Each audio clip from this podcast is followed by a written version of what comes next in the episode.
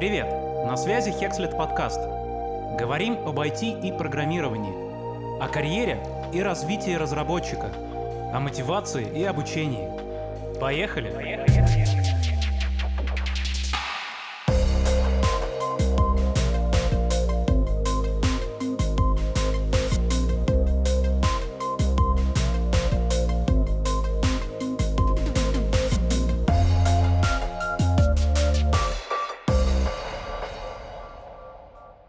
Всем привет! На связи Hexlet. С вами Александр Русков, и сегодня у нас распаковка компании Payo. Это децентрализованная финтех-система, позволяющая каждому получать криптовалюту за товары или пожертвования через платежные ссылки.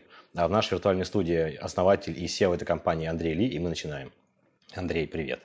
Да, привет, Саша. Спасибо, что позвали. Взаимно. Спасибо, что пришел. Очень интересно, уверен, у нас с тобой получится пообщаться, потому что ну, тема финтеха и особенно криптовалют, конечно же, в последнее время максимально актуальна и трендова. Э, и поэтому расскажи, пожалуйста, чуть лучше, чем я, вообще о том, что за э, проект по ее, чем вы занимаетесь и как это устроено. Э, наш проект и команда, команда и в целом компания сформировалась в прошлом году в августе месяце.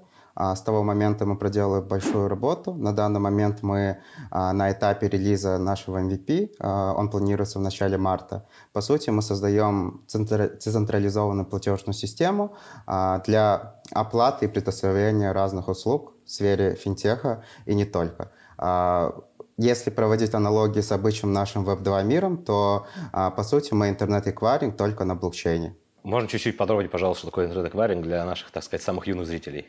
Да, если по более простым языком, это, по сути, онлайн-касса, а, э, платежный инструмент, где вы можете ввести свои данные, карты э, и оплатить ту или иную услугу. Ну, интернет-эквайринг используется во всех маркетплейсах, э, разных а, интернет-сайтах для оплаты каких-либо услуг. Мы, по сути, решаем э, эту же проблему только с помощью блокчейна и криптовалюты, потому что рынок блокчейна активно развивается, и мы как раз-таки хотим быть той компанией, которая сумеет занять лидирующие позиции в, развивающем, в развивающей отрасли. А, ну, я признаюсь честно, у меня в этой сфере очень мало как бы, экспертизы, поэтому я могу задать глупые вопросы.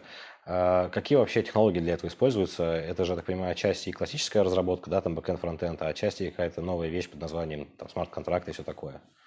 Да, на самом деле э, Нельзя говорить, что блокчейн это совершенно какая-то другая отрасль, это все-таки часть IT, и а, проекты на блокчейне бывают двух типов, наверное, такие чисто DeFi проекты, где полностью а, отсутствует бэкэнд часть и полностью разработка ведется именно на самом блокчейне. И есть проекты, которые а, умело интегрируют как раз-таки блокчейн, другие там Web3 инструменты в а, свою экосистему уже мы это называем off-chain, условно. Off-chain — это наша такая э, классическая разработка, фронтенд, бэкенд, и вот в этот off-chain активно интегрируется on-chain, как раз-таки блокчейн-часть. Если говорить как раз-таки о нашем продукте, то мы все-таки такой гибрид. У нас основная логика э, там, взаимодействия с нашим пользователем строится именно с помощью off-chain части, фронтенд, бэкенд, а как раз-таки блокчейн позволяет, э, отвечает больше за логику и за перевод транзакций между пользователей. Вот. Угу. Так и все, какие вот из э, известных там языков программирования либо фреймворков для всего этого используются? Да, если говорить вот про блокчейн в частности, то, наверное, самый сейчас популярный язык а, для написания смарт-контрактов является Solidity. Это такой, э, можно сказать, а, она ушла в сторону от э, TypeScript нашего классического, и как раз-таки Solidity позволяет писать смарт-контракты под EVM-совместимые блокчейны. Вот. Про блокчейны тоже блокчейны, сети, если говорить, то они тоже делятся на две части. Это EVM совместимые, которые, по сути, построены и созданы на базе эфириума, Ethereum.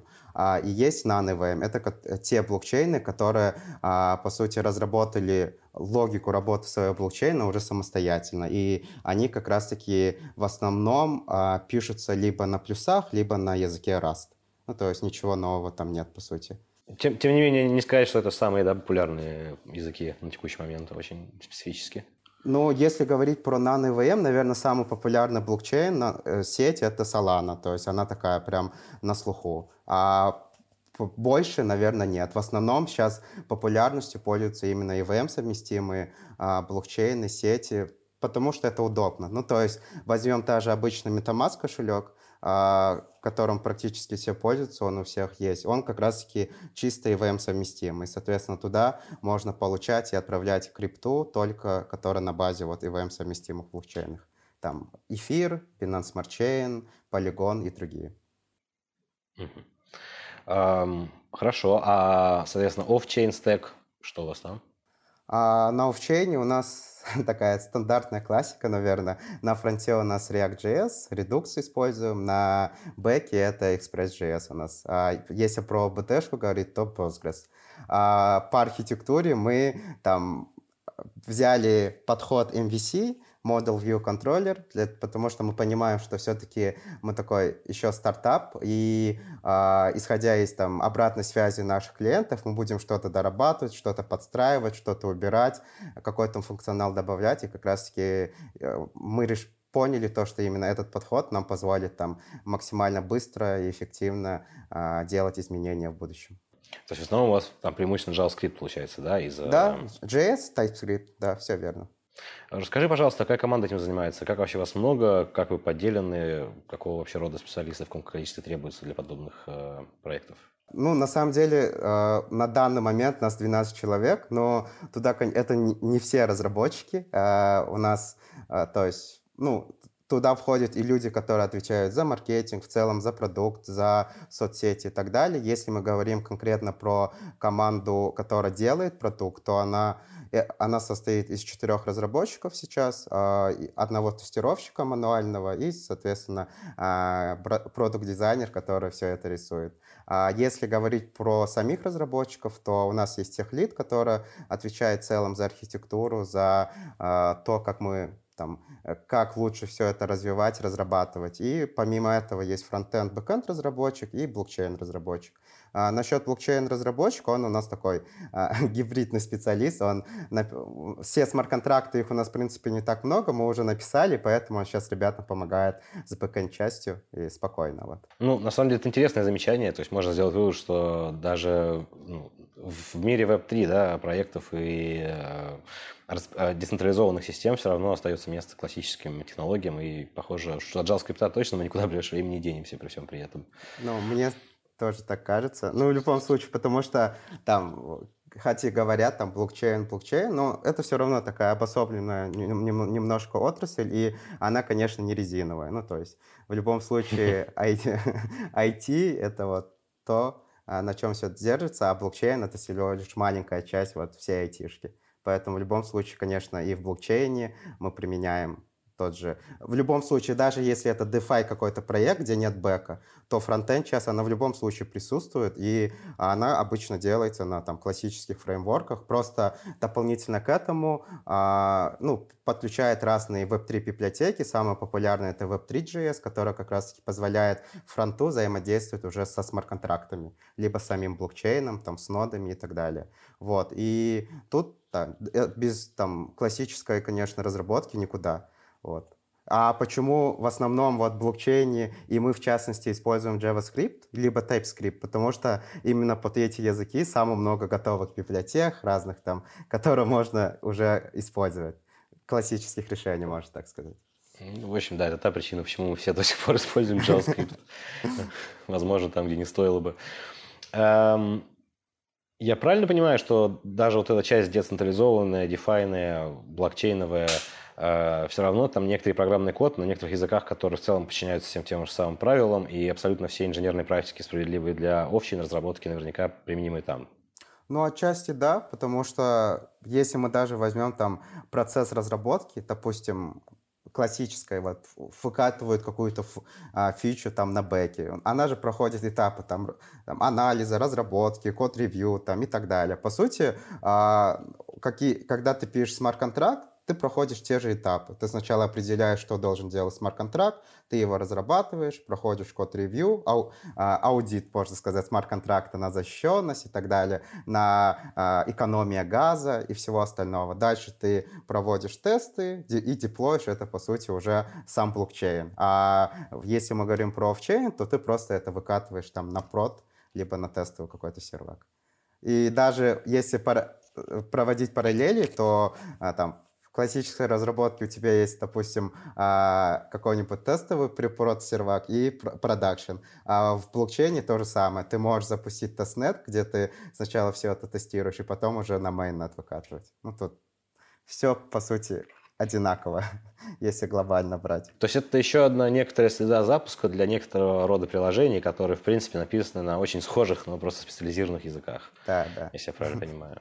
Если есть тесты, получается, есть код-ревью. Я правильно понимаю, что когда говорят про аудит смарт-контрактов, а это тоже достаточно ну, такое э, набившее оскомину выражение, скажем так, э, это примерно то же самое, что код-ревью, я верно понимаю? То есть это изучение кода смарт-контракта, который просто еще никуда не задеплоен, поскольку, он, я так обязан быть open source в некотором роде, да? Ведь это все открытый код. Ну смотри, аудит, его можно рассматривать, наверное, э, у него есть, наверное, два смысла. Первый смысл — это э, который применяется вот целом а, в, в блокчейне, это когда а, ты уже задеплоил там условно свои смарт-контракты в блокчейн, в сеть, и ты идешь к какой-нибудь крутой консалтинговой компании, которая берет и анализирует все твои смарт-контракты на безопасность, на там, а, уязвимости и так далее. И если ты там по всем их чек-листам, пунктам проходишь, они тебе дают сертификат, что типа, да, а, твоя программа, а, твои смарт-контракты безопасны и так далее. И ты это можешь красиво повесить у тебя на сайте, что,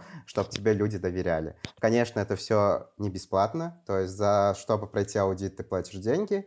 А если говорить про вторую сторону, то можно проводить аудит внутренними силами. Ну, то есть, по сути, это равно код-ревью. А, ты написал смарт-контракт, другой блокчейн-разработчик его все взял и начал а, прогон... смотреть, то есть, как себя ведет смарт-контракт, эконом... где можно уменьшить газ, как там, не знаю, какие есть уязвимости и так далее. По сути, делать внутренний аудит, и, и соответственно, внутренний аудит это равно code review, можно сказать.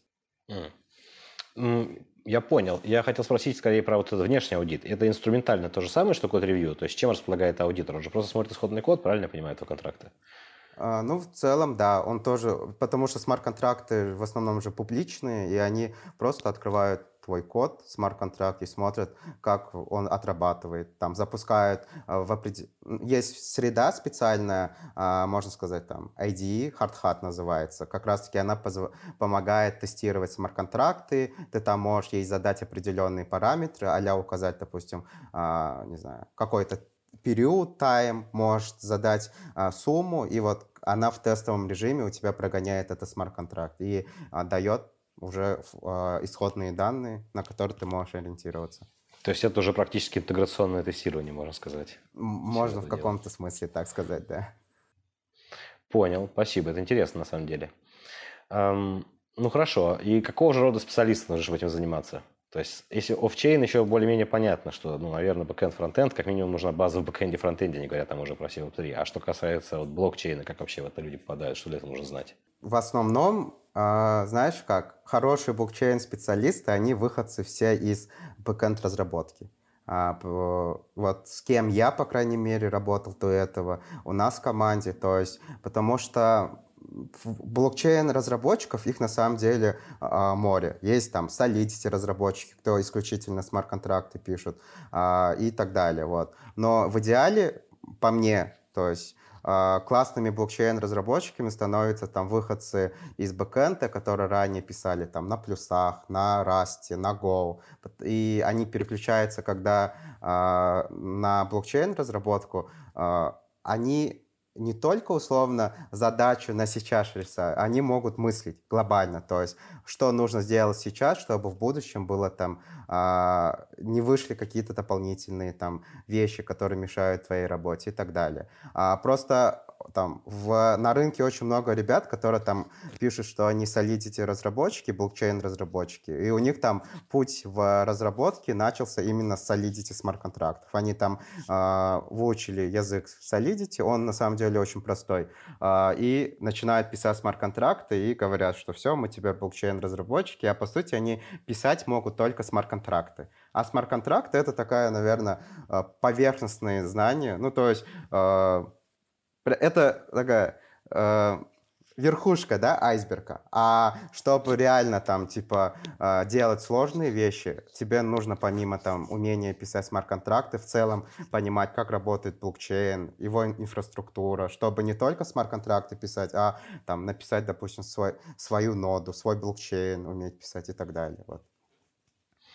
Угу. Ты сказал, что это должны быть выходцы, ну, как бы а, а традиционно выходцы из бэкэнд разработки. Мне просто показалось, как будто речь о, просто о очень высоком уровне сеньорити. То есть это должен быть просто разработчик, который очень как бы так широко да, мыслит ближе к архитектору, который может примерно предсказывать, куда его действия будут вести, если я правильно тебя понял. Ну, то есть, неужели среди фронтендеров таких нету, которые могли бы вот в это все вкатиться?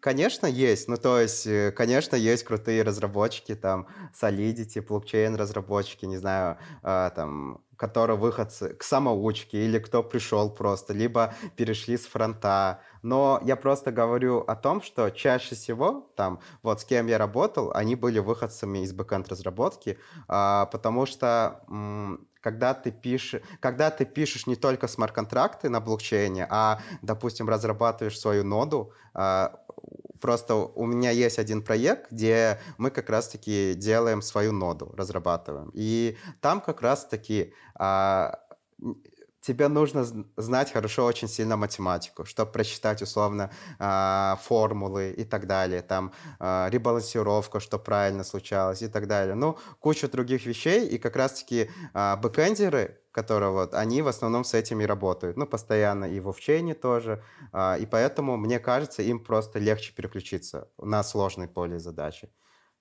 понимаю эту позицию, в общем-то. Хотя, знаешь, насчет математики просто меня это немножко вернуло, потому что я сам немножечко фронтендер, по крайней мере, в прошлом. Вот. Когда тебе нужно нарисовать какую-нибудь анимацию, вот всякие синусы, косинусы пригождались мне гораздо больше именно в фронтенде.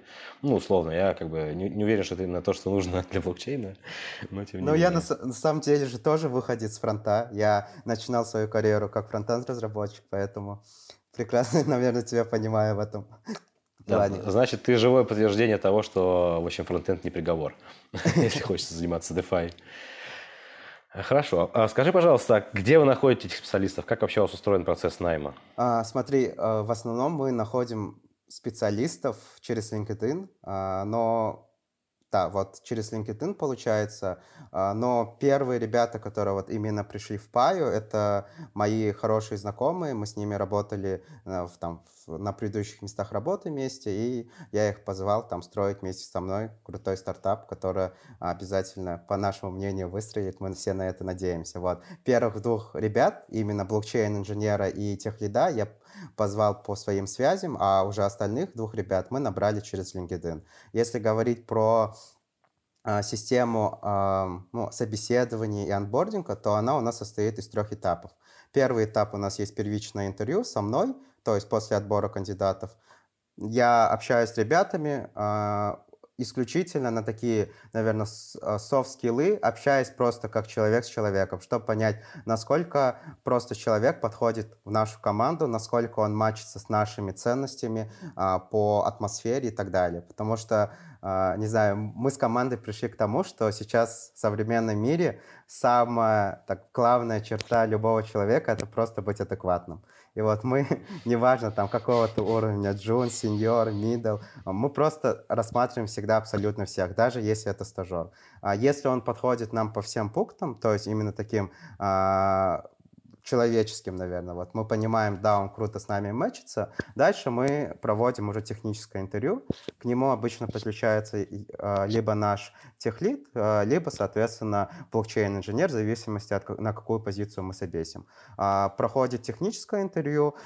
Если кандидат все круто, классно отвечает, то мы его сразу приглашаем на третий этап.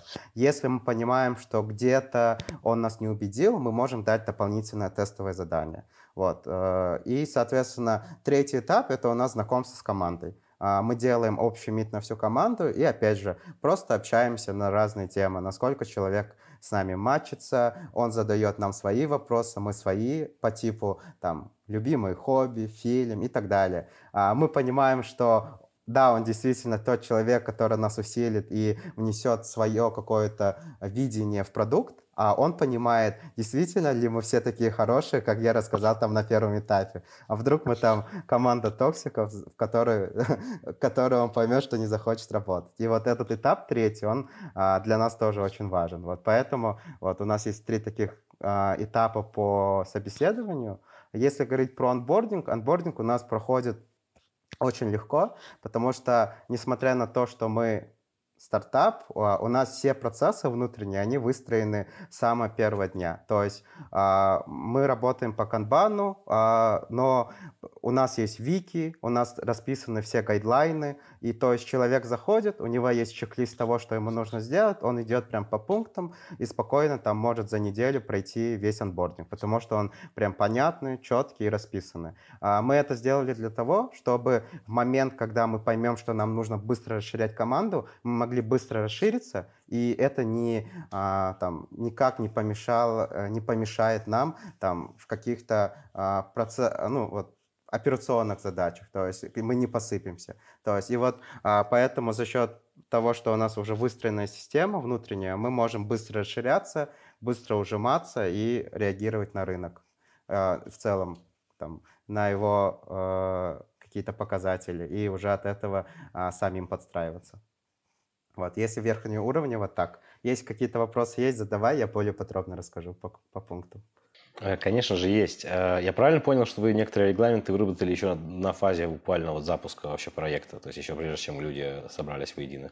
Да, когда вот я только запускал продукт, э, к команду первый присоединился у нас продукт-дизайнер, который мне помогал в целом делать ресерчи, там продуктовые ресерчи, анализ кон- конкурентов, UX-бенчмаркинг. И тогда а, я сразу выстроил систему, что вот а у нас вот есть Notion, это наши вики. У нас есть там а, Figma, FigJam, тут мы рисуем разные диаграммки, дизайн и так далее. И мы это все начали сразу прописывать. Ну, то есть вот а, мы определили с ним, что как мы делаем research, мы это сразу записали. А, и за счет этого, когда к нам начали подключаться уже другие участники, они изучали то, что, вот, те вещи, которые мы уже сделали, они понимали, как нужно работать, где нужно работать. И, соответственно, когда к нам приходил новый человек, неважно, это разработчик, а, там, маркетолог, а, вместе с ним мы сразу прорабатывали там, разные регламенты, гайдлайны того, как лучше сделать так, чтобы в будущем облегчить свою же работу.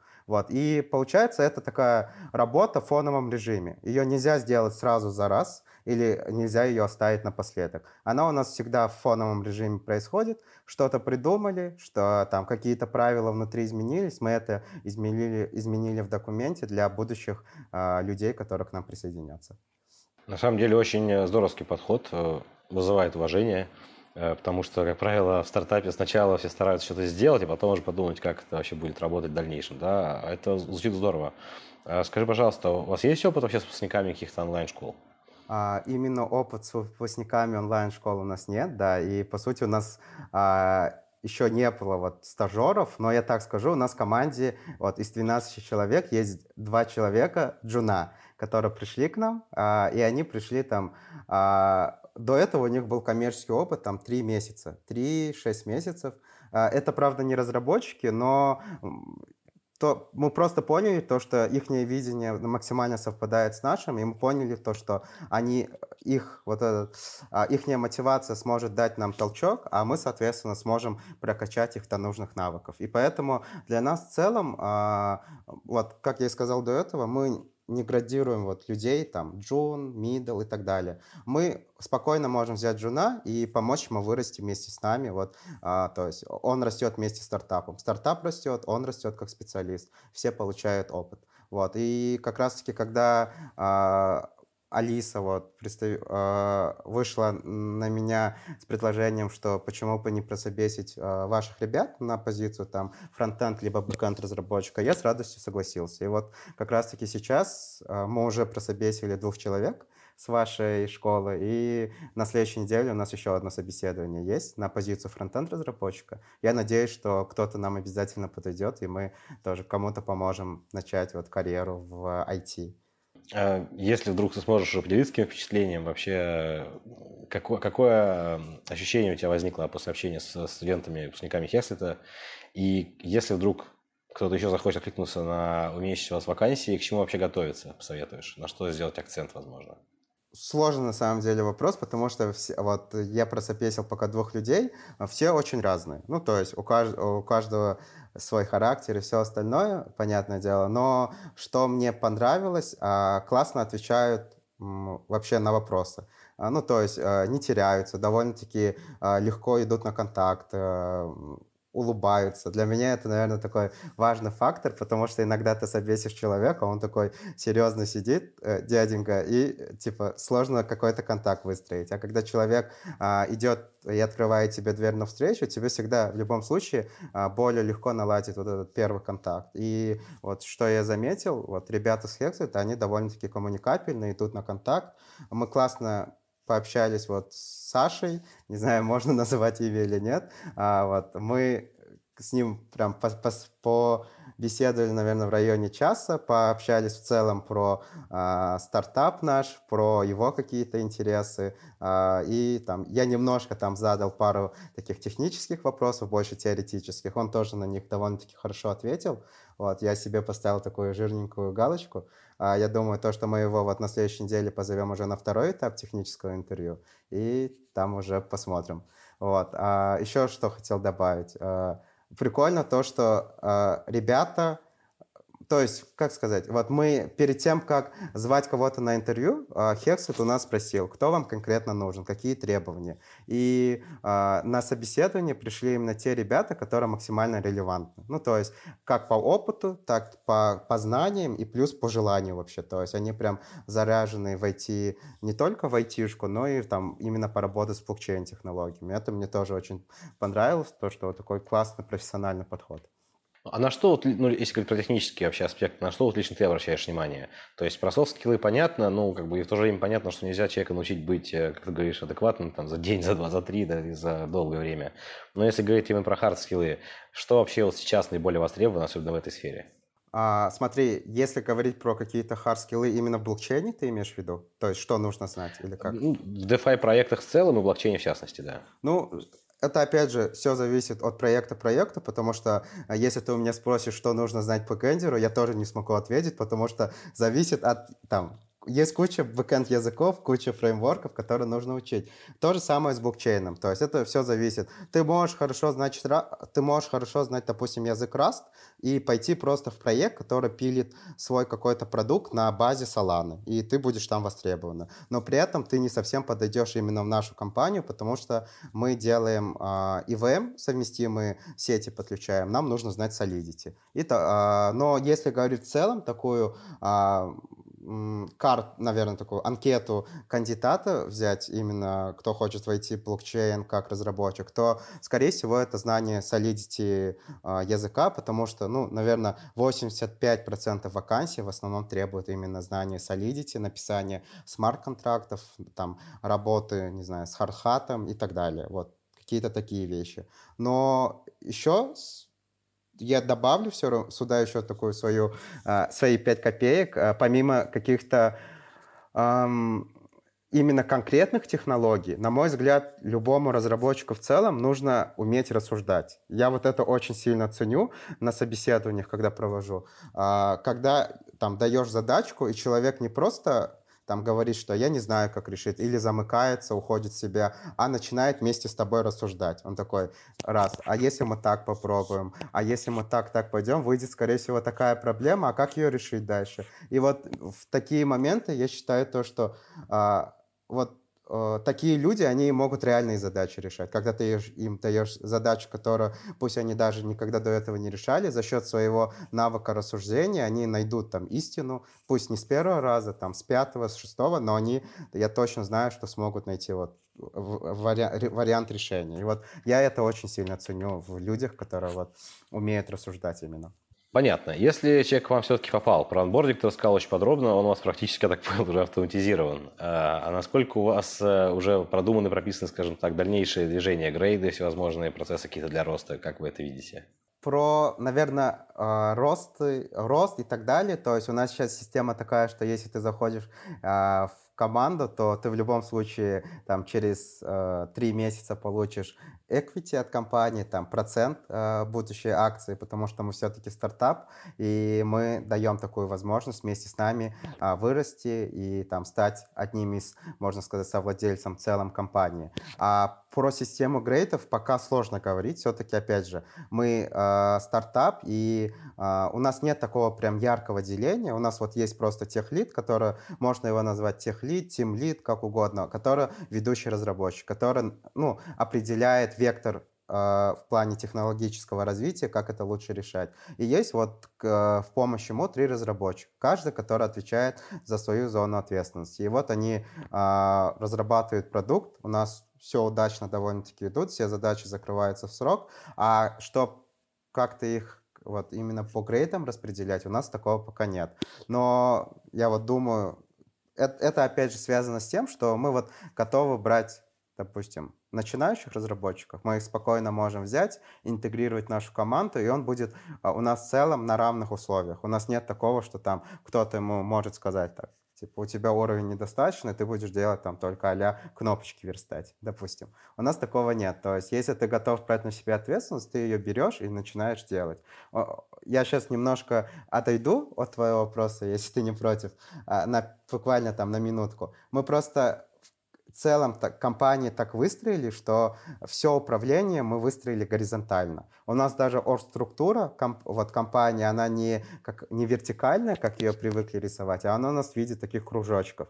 То есть мы э, хотим, чтобы каждый человек, кто к нам приходит, он э, был услышанный. То есть он может спокойно на общих метах, которые у нас есть раз в неделю, высказать свое мнение по развитию, по самому продукту. Неважно, откуда он, там, разработчик, либо он э, контент-менеджер. Он может высказать свое мнение, мы его обсудим и определим, действительно, может быть, это а, та вещь, которую мы упустили. Мы вот, а, я всегда своим ребятам всем говорю, что всегда делитесь своими, своими мыслями, потому что обычно самые безумные, дурацкие мысли, они обычно и стреляют лучше всех, вот именно, а, и поэтому у нас мы выстроили такую горизонтальную систему, мы хотим и идем, наверное, в сторону такой максимальной бирюзовости, насколько это возможно. И вот как раз-таки вот эти все гайдлайны и а, разные э, описания того, что нам нужно делать, это э, та вещь, которая позволяет вот в этой горизонтальной плоскости не допустить хаоса. Потому что если ты просто будешь говорить,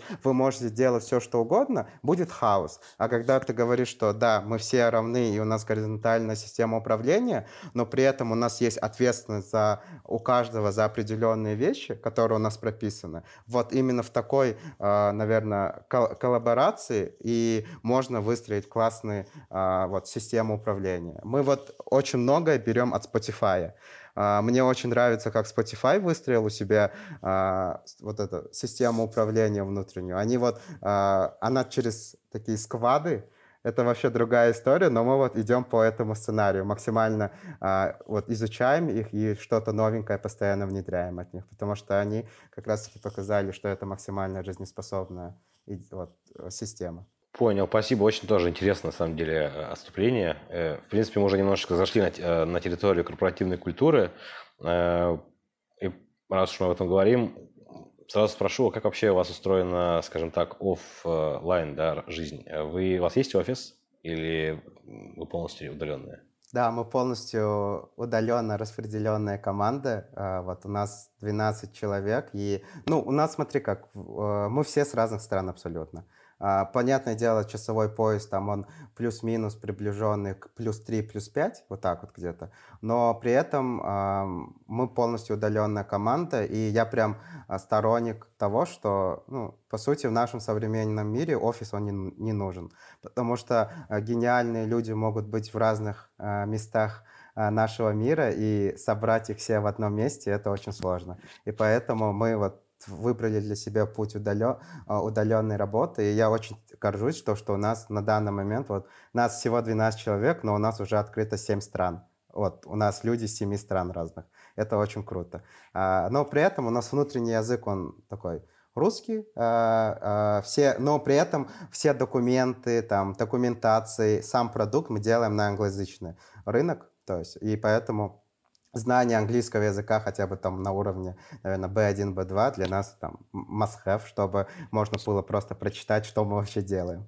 вот. Угу. То есть внутренняя документация у вас тоже на английском, правильно? Да, все. Ну, да, у нас все на английском. Можно, в принципе, сказать, что значит, ваша команда в том числе готова, наверное, к расширению ну, к легкому, как бы, а, как-то, к легкой ассимиляции иностранных сотрудников. Да, ну да, мы к этому в любом случае идем, да, потому что мы понимаем то, что там, э, допустим, э, в будущем там sales менеджеры, э, там partnership менеджеры, они в любом случае будут э, уже, можно сказать, там люди ну, иностранцы, потому что они лучше понимают рынок, лучше понимают там какие-то вот такие внутренние вещи, а все равно это ментальность другая, и поэтому мы вот к этому тоже готовы. С самого первого дня у нас вот э, мы э, знали, что мы рано или поздно к этому придем, и поэтому именно э, исходя из этого мы полностью все ведем на английском языке. Тоже, на самом деле, очень здорово и, опять же, вызывает невольное уважение. Потому что для, да, для современного разработчика вообще, мне кажется, немыслимо не знать английский, но именно разговор на английский – это то, что достаточно редко вообще требуется, если ты не работаешь с иностранцами. Если, а если уж э, как бы, это является вариантом по умолчанию, ты в любой момент как бы, готов с ними работать, так это вообще просто супер. В том числе и для роста, кстати. Хорошо. А вы как-нибудь тусуетесь вообще? У вас были какие-нибудь офлайн сходки за это время? Или пока еще вы еще не успели продумать, как это будет выглядеть? А, пока мы именно офлайн не успели все вместе встретиться. Да, там кто-то с кем-то встречался, кто рядом живет. Я тоже а, периодически там, когда прилетаю в страну, где есть наши сотрудники, встречаюсь с ними. А вот сделать, чтобы именно такой корпоратив, большую сходку офлайн, ее у нас, к сожалению, пока не было. Мы там а, планируем это сделать летом как раз-таки. А если говорить про мероприятия, то мы их проводим офлайн, то есть обязательно какие-нибудь там квесты вместе проходим онлайн, квизы и так далее. Ну, то есть, э, ну, не часто, конечно, но там раз в месяц там все собираемся и так далее.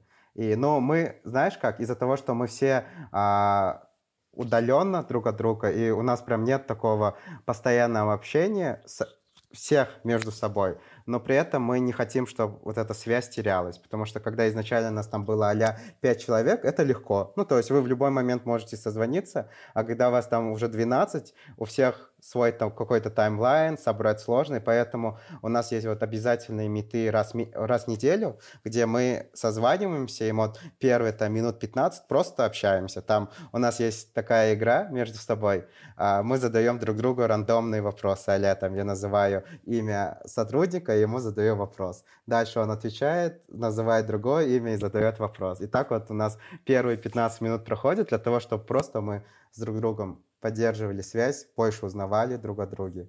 Вот, как-то так. Звучит достаточно здорово. То есть вы стремитесь к такому, не только, ну, действительно, ты сказал, бирюзовой компании. Это, кстати, если я правильно помню, отсылка к Грейвсу, да, «Спиральная динамика», кажется, называется книжка.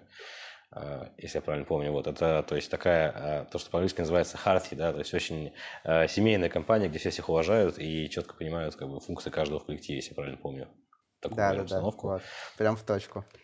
Да, из чего, соответственно, следует, что нужно хорошо знать, с кем ты работаешь. То есть это уже не просто функция, это реально люди. И очень здорово, что даже несмотря на то, что ну, удаленная работа по факту уже реальность до нынешнего дня, и я очень сильно сомневаюсь, что когда-нибудь мы вернемся к тому, как было раньше, по крайней мере, в массовом масштабе. Э, и, соответственно, мы потеряли огромный пласт этой да, офисной культуры, и надо чем-то его компенсировать. И поэтому очень интересно узнать, как все компании это решают. Там кто-то хизы организовывает, кто-то там регаты парусные, я помню, у нас э, были тоже ребята здесь. Очень здорово, на самом деле. Давай поговорим про инженерную культуру. Ты уже упомянул, что у вас есть э, да, там, диплой, все, э, тестовые среды, то есть, в принципе, вот эта вся CI-CD и DevOps культура, так понимаю, присутствует. Э, расскажи, у вас подробнее, как у вас устроен процесс вот, код-ревью, как у вас задачи ставятся, как вы к тестам относитесь вообще, насколько вы упарываетесь по тестированию? А, если говорить про вот, наверное, порядок выполнения тасок, можем вот ее жизненный цикл взять, то таски у нас расписывает CPO наш, прото, а, про основной, а он, ее, он их расписывает, знаешь, верхнеуровнево, то есть с точки зрения бизнеса, а что мы хотим получить. Дальше, соответственно, а, таску подхватывает уже техлит, он понимает, если ее нужно где-то дописать с точки зрения какой-то технической части, какие-то вот э, факторы, на которые нужно уделить внимание, он их дополнительно там расписывает. Если этого необх... нет необходимости, дальше таска просто распределяется на разработчика, который ее берет в работу. Э, мы даем тут тоже а, мы общались на эту тему с нашими разработчиками, как они хотят что, а, видеть, наверное, а, задачу, которую им нужно выполнить. Ну, то есть, условно, э, ее прям декомпозировать вплоть до, а, там, не знаю, до, там, условно, то техническая реализация, либо верхнеуровневая.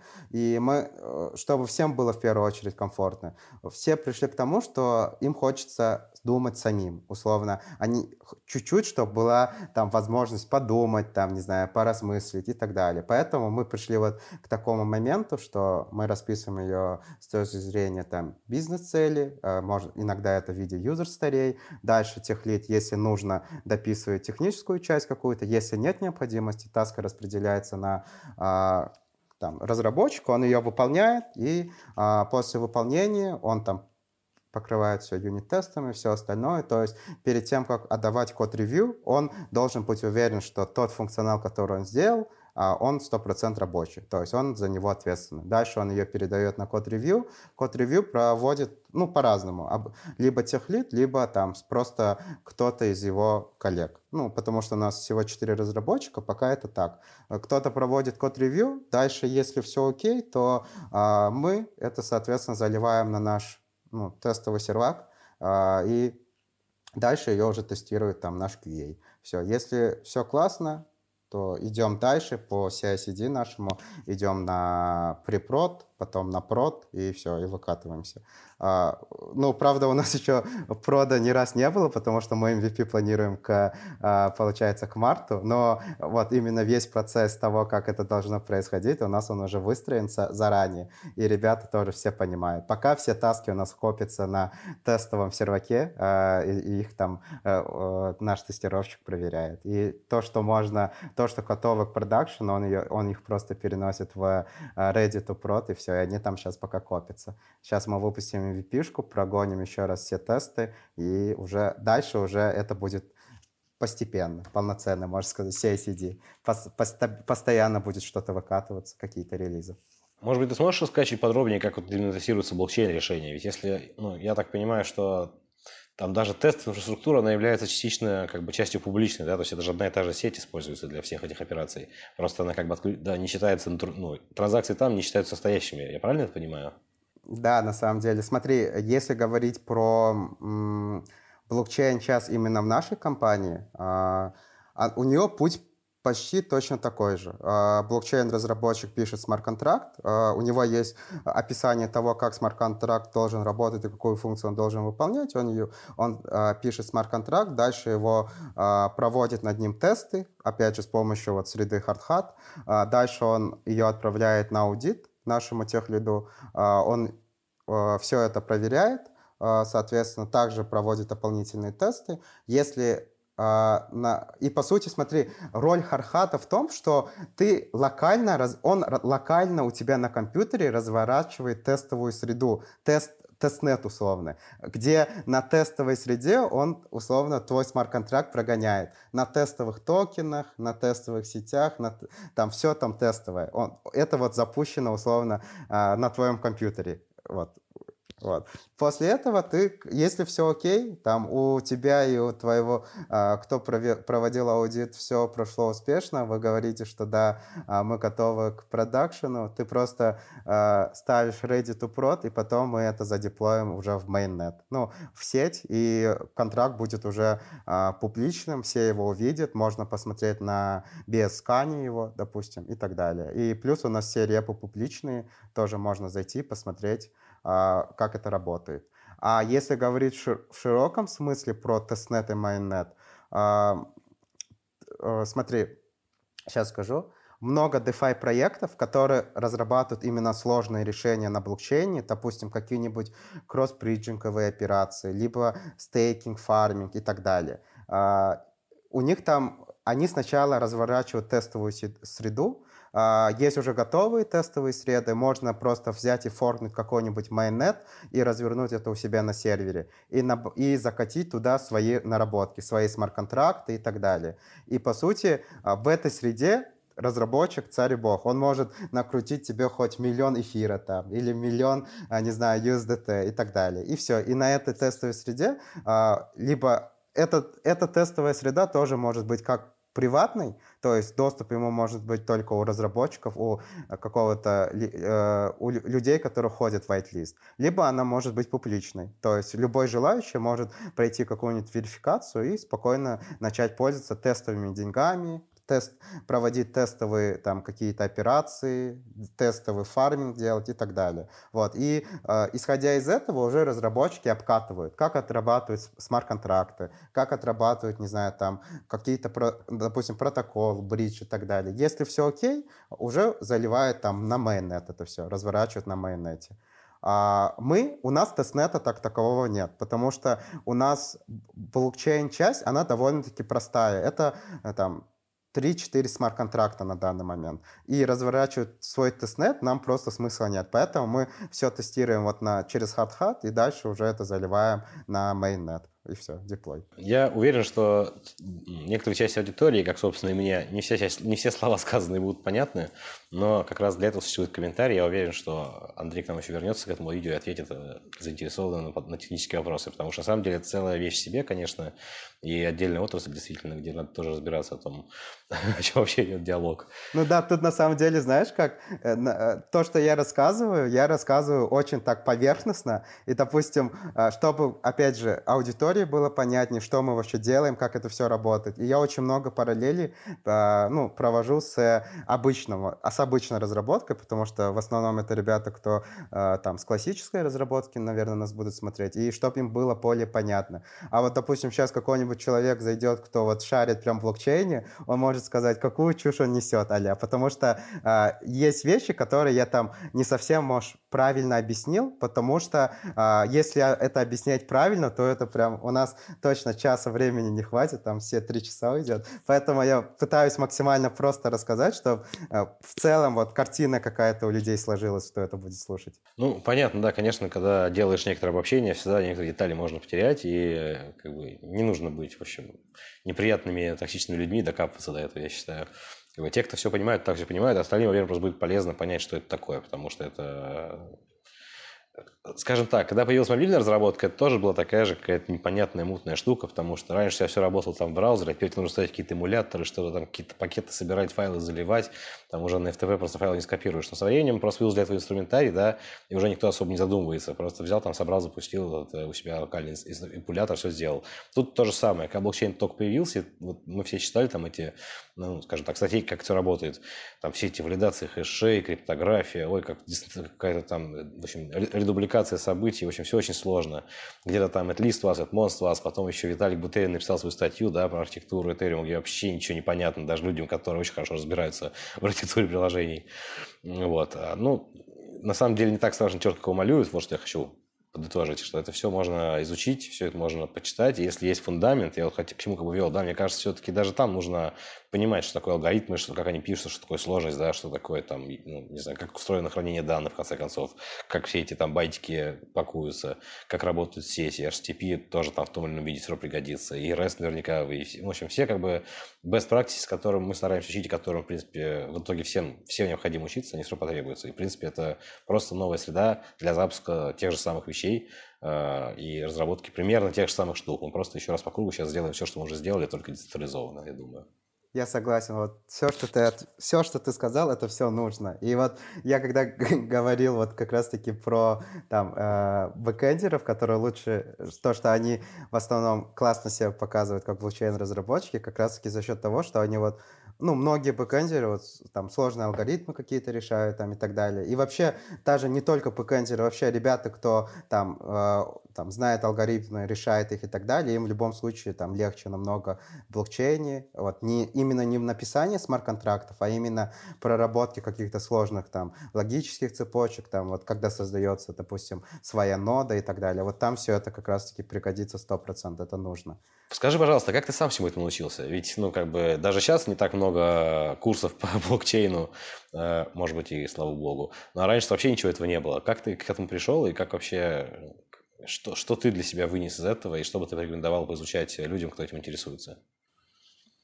Слушай, интересный вопрос. Смотри, а, я на самом деле э, там блокчейну, крипте очень сам...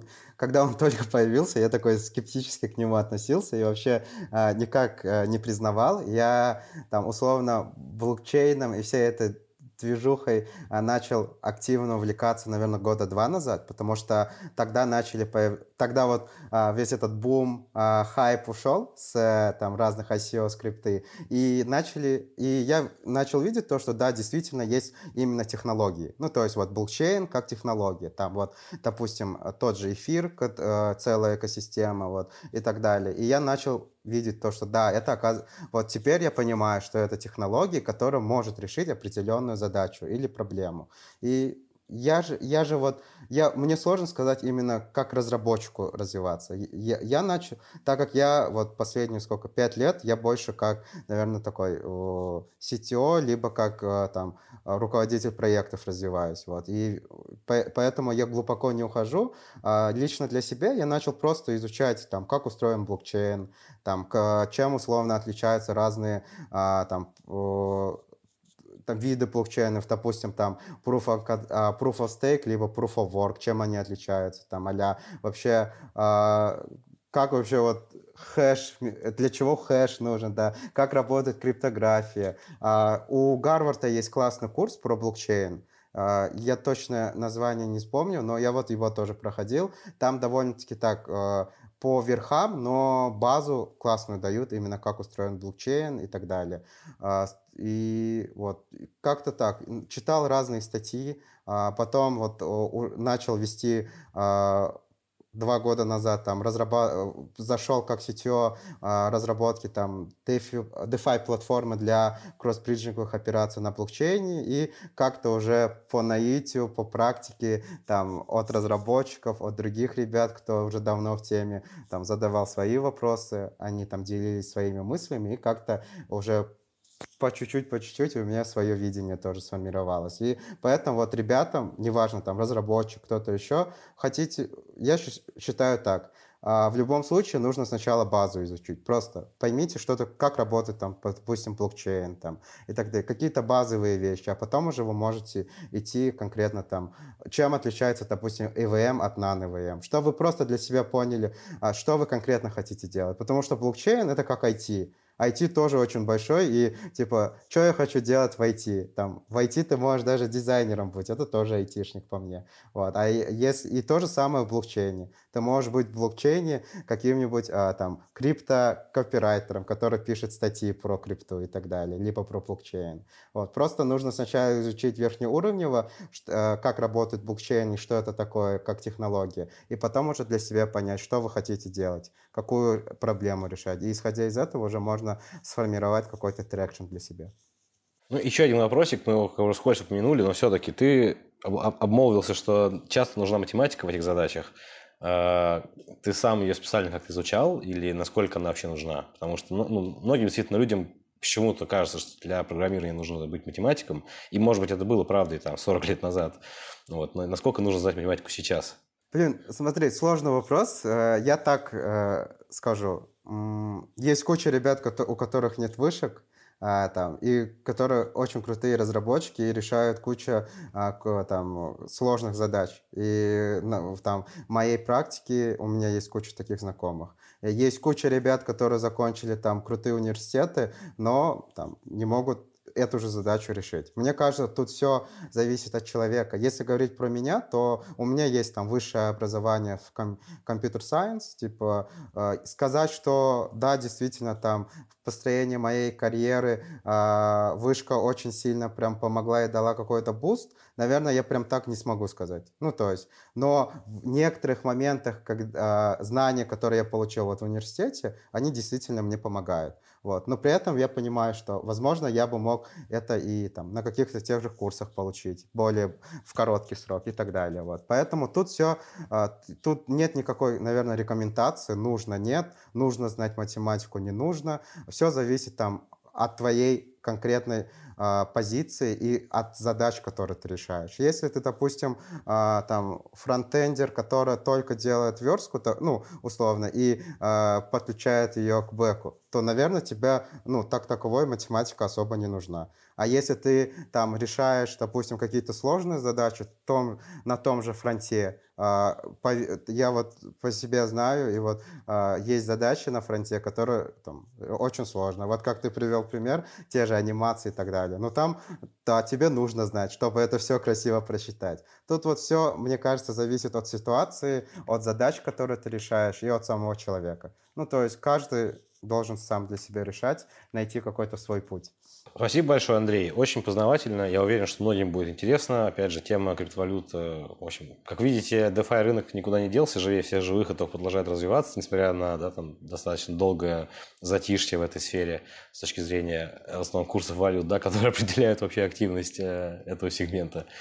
Э, вот. И как мы с вами выяснили, действительно необходимо знать все то же самое, что и для любой другой разработки, и процессы все очень похожи, и практики инженерные, в общем-то, там те же самые применимые. Э, вот. И даже математика, если нужна, то тоже специфическая, да, и не везде, и не вся. И все это, соответственно, можно изучить на Хексете, как вы понимаете, математики тоже есть отличные материалы, которые лично мне, кстати, очень нравятся. Спасибо еще раз, Андрей, было очень познавательно и очень интересно. Спасибо, что позвали, очень классно для меня опыт. А, рад, что, а, рад, если кому-то это поможет. Я буду рад а если кто-то из ваших учеников, опять же, откликнется, а, захочет попробовать присоединиться к нам, мы с радостью всех прособесим. А, и если кто-то действительно, с кем мы действительно сойдемся, я буду рад посотрудничать только. На этом все. Спасибо, что вы нас слушали. Подписывайтесь на нас на всех подкастоприемниках. Всем хорошего дня. Пока.